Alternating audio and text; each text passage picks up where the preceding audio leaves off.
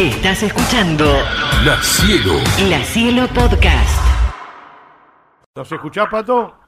Hola, ay, sí, sí, sí. Hola. Estás en una obra de construcción, parece. Tiene mucho ruido ahí, sí. ¿Me Está- escuchan bien ahí? No Sí. me digas que conseguiste laburo de albañil, Pato. Con, con esas manos llevas de a 20 ladrillos. Sí, eh, de pibe, acá en San Miguel del Monte, una de las tantas cosas que hice porque eh, éramos una familia humilde nosotros. Eh, sí, sí, trabajaba de albañil, repartí soda, y todo eso lo, lo, lo regaba obviamente con el estudio y, y jugando al fútbol en los potreros.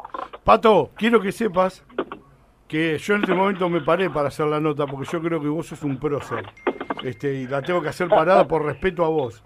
Y es verdad que está parado. Y una vez, una vez, el Pato Galván me, ma- me Sí. hizo- te hizo grabar un video y me lo mandaste, porque él sabe que, y es más, él tenía una camiseta eh, tuya, una réplica, y me regaló una, por saber lo fanático que soy. Este, y ya voy a ir, de- voy a salir de lo, de lo Del personal, claro. porque sepa, yo mi documento lo aprendí gracias al Pato Filiol. Tu documento. Mi número de documento. que era- Mi número de documento es 21 571 234. ¿Por qué lo aprendí por el pato? Me aprendí el 21. 234 era fácil. Me faltaba lo del De medio. cumpleaños. Pero De ¿sabés, cumpleaños. ¿sabés cómo me lo aprendí? El primer número ¿Cómo? 5, Claro, el que usó el pato en el Mundial 78. claro. 7, el número que usó en España. Y uno, porque usaba uno todos los domingos. Y aparte, No, no, no. mes 7, julio, que es mi cumpleaños también. ¿Viste? El 571, a los 8 o 9 años me lo aprendí gracias a vos, Pato. Qué grande, ya está. Ahora, te va- historia, ahora, vamos- historia. ahora va- mi sueño es, es, eh, sacarme una foto con el Pato. Un día lo voy a hacer. Eh, y, y algún día sí te quiero conocer. Este, pero, Estoy por, estoy por salir para San Miguel del Monte, mira, así este, de que... cuando andes por eh, Capital, andás por eh, Capital. Sí, sí, estoy viviendo en el monte, pero vengo a hacer mucho, tengo todo mi trabajo acá. en Claro. Capital, obvio. Este, Pero el poquito tiempo que tengo, aprovecho, sí, me voy a, a San Miguel del Monte, estoy por salir, sí. Qué lindo, muy Capital también. Capital o el monte, cuando lo que te quede más cerca. Yo te, yo te, Sí, yo bueno. te voy a mandar un mensaje, voy a ir con la camiseta que tengo, la Olimpia Filiol, este, tenía una cuando yo tenía 10 años, pero ya no me queda más, porque hace- fue hace como 50 kilos, 60, entonces no me entra. Pero hoy es el día del arquero y tenemos que hablar Y- con y- el número uno. Y por eso, por eso estamos charlando con el Pato Filiol. Pato, eh, aprovecho en este contexto de- del Día del Arquero para contextualizar parte de tu análisis hoy, primero del arco argentino y después de lo que vas viendo en el fútbol argentino, ¿qué nivel estás viendo de los arqueros en nuestro fútbol? A ver si te puedo sintetizar. Eh, hablamos de, de Amadeo Carrizo, hablamos, qué sé yo, del Pato Filiol, y hablamos del Dibu Martínez, 2022, y si hay un montón de años de la historia del arco del fútbol argentino, que este pibe, Diego Martínez, eh, la verdad que nos, representó a las mil maravillas. Eh, se lo dije, lo conozco, y bueno, estoy contento porque, eh, ¿qué te quiero decir? El arco argentino sigue vivo, sigue vivo, por eso te sinteticé a los Amadeo, Filiol y, y quedan, quedan para sintetizar nada más, pero queda un montón de glorias del arco argentino ahí, y, y te lo sinteticé a Diego Martínez, que fue el que nos representó de una manera estupenda en, en la última Copa del Mundo. Yo coincido y, y- y digo que lo he dicho acá, después del Mundial y antes del Mundial también, después de Filiol eh, y después con lo que hizo en el Mundial todavía, eh, esa tajada contra Francia abriendo las piernas fue similar a la que hiciste vos contra Holanda, digamos. Fue un pelotón de fusilamiento.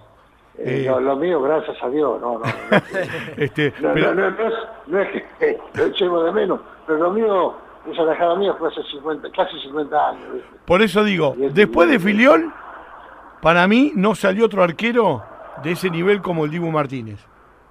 No, y aparte, eh, existen las comparaciones, siempre es bueno que te comparen con algo bueno también, ¿no? Me han comparado con Amadeo, me han comparado, qué sé yo, un montón de arqueros y también con Dibu. Pero si, vos querés comparar, que yo, yo odio las comparaciones, odio las comparaciones, eh, empecé, empecé a poner solamente la, la tajada con el pie, sino también la que, las que fueron a los ángulos Sí, más vale. eh, y todo ese tipo de cosas. Por eso la- las comparaciones son, son odiosas, pero yo creo que eh, humildemente, digo, no con esos tres nombres, eh, quizás que el arco argentino está vivo, está vivo más que nunca. Eh, alguna vez charlamos con un amigo de la casa y que lo conoces, como es Gustavo Piñero, que es un amigo nuestro, eh, y que tuvo una vez charlando, me dijo, fui entrenador de arquero de- del Pato cuando fue técnico de Racing. Eh, Sí, sí. y, sí. y él me decía que la que atajaron en la década del 70, 80, eh, no, no tenían entrenador de arquero y todo lo que hoy hay. Que a lo mejor también No, era, incluso... era, era todo materia prima, es lo que yo Claro. destaco, destaco siempre, siempre destaco. ¿eh?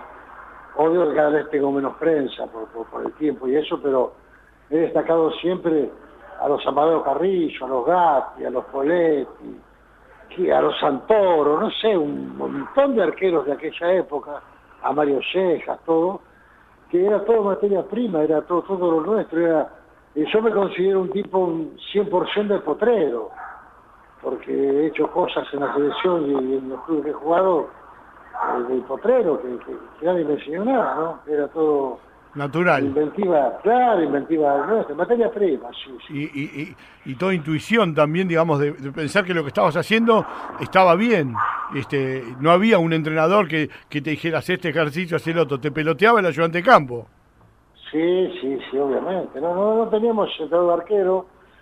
Yo tenía, gracias a Dios, para mí es un orgullo decir esto, lo digo siempre, si ustedes lo habrán escuchado, yo tenía la materia prima de los genes de mis padres, esas piernas maravillosas, eh, son los genes de, de- de mis padres. Y después, y cuando me fui metiendo en, el tiempo, en la competencia de, de clubes y, y arco de la selección, eh, empecé a sentirme imbatible. eh, imbatible, son, esas son cosas que me han dado mucha, mucha alegría. El tema de las piernas, llegar a la pelota es imposible, sentirme imbatible, eh, saber, saber desde muy pibe que si te caes te tenés que levantar, si no te, te, te hacen pedazos, te pisotean. Además, el debut mío, con 18 años, eh, me comí seis goles, y todo ese tipo de cosas, ¿no? Bueno, pero es larga la historia, es larga. Pato, sa- sabemos que, que estás acotado de tiempo y, y agradecemos esta posibilidad de charlar en este día que, que para nosotros no deja de ser particular y especial porque eh, emprendés un viaje en, un ratito, pero dame, eh, dame una reflexión hoy de- del arco en la Argentina. ¿A, quién ves? ¿Qué estás viendo en el fútbol argentino que digas, y la verdad me representa o no? O, o la verdad es que hay que dar más lugar para esto, para que haya más potrero, para que, para que haya un poco más de improvisación y no todo sea trabajo o no todo sea mecanizado en el arco. Eh, Yo, yo venero una cosa que quiero dejar implícita, ¿no? Siempre que puedo lo hago. Venero a los entrenadores que tuve, a mis maestros, en el fútbol de la vida. Y bueno, yo todo este tiempo que estoy trabajando, haciendo docencia en el fútbol, veo que por ahí me falta eso, ¿no? Un, poco más de, humildad, de rebeldía, en lo- lo- lo- los pibes jóvenes para, para poder ir creciendo, porque creces también a los golpes. Sí. Eh, entonces, bueno, yo, yo creo que aquel que yo leo la historia del Diego Martínez, que, que se fue jovencito, que no lo ponían, y él sigue otro club. Y no lo ponían, y él sigue otro club. Eso es rebeldía pura. Y eso es lo que tienen que, que- que tener los chicos. Y también el docente hoy del arco eh, tiene que saber eh, llegarle no solamente el técnico a los jugadores, sino también el tener a los jugadores. Yo estaba yo trabajo con, el- con los chicos de divisiones inferiores y estamos en un entrenamiento y, y dan rebote o no. No, no, paro la práctica. Pará, pará, pará, pará. Y junto a los arqueros que están ahí, que son cuatro, cinco, seis, lo que sean, los chicos, pelota de entrenamiento, pelota de partido. Claro. Así que no boludeen, pónganse las pilas y mátense. Entonces yo creo que hay que construir de ahí, de, de abajo, las bases para, para, para poder llegar a primera. Eh, que hoy, gracias a Dios, a la- a la- no solamente los arqueros, sino los jugadores, le dan posibilidades siendo muy jóvenes, ¿no? Pero hay que prepararse también. Eh, por eso, en primer lugar, puse que, que- que venero a mis, a mis maestros, a mis, a mis profes. La Cielo, La Cielo. La Cielo Podcast.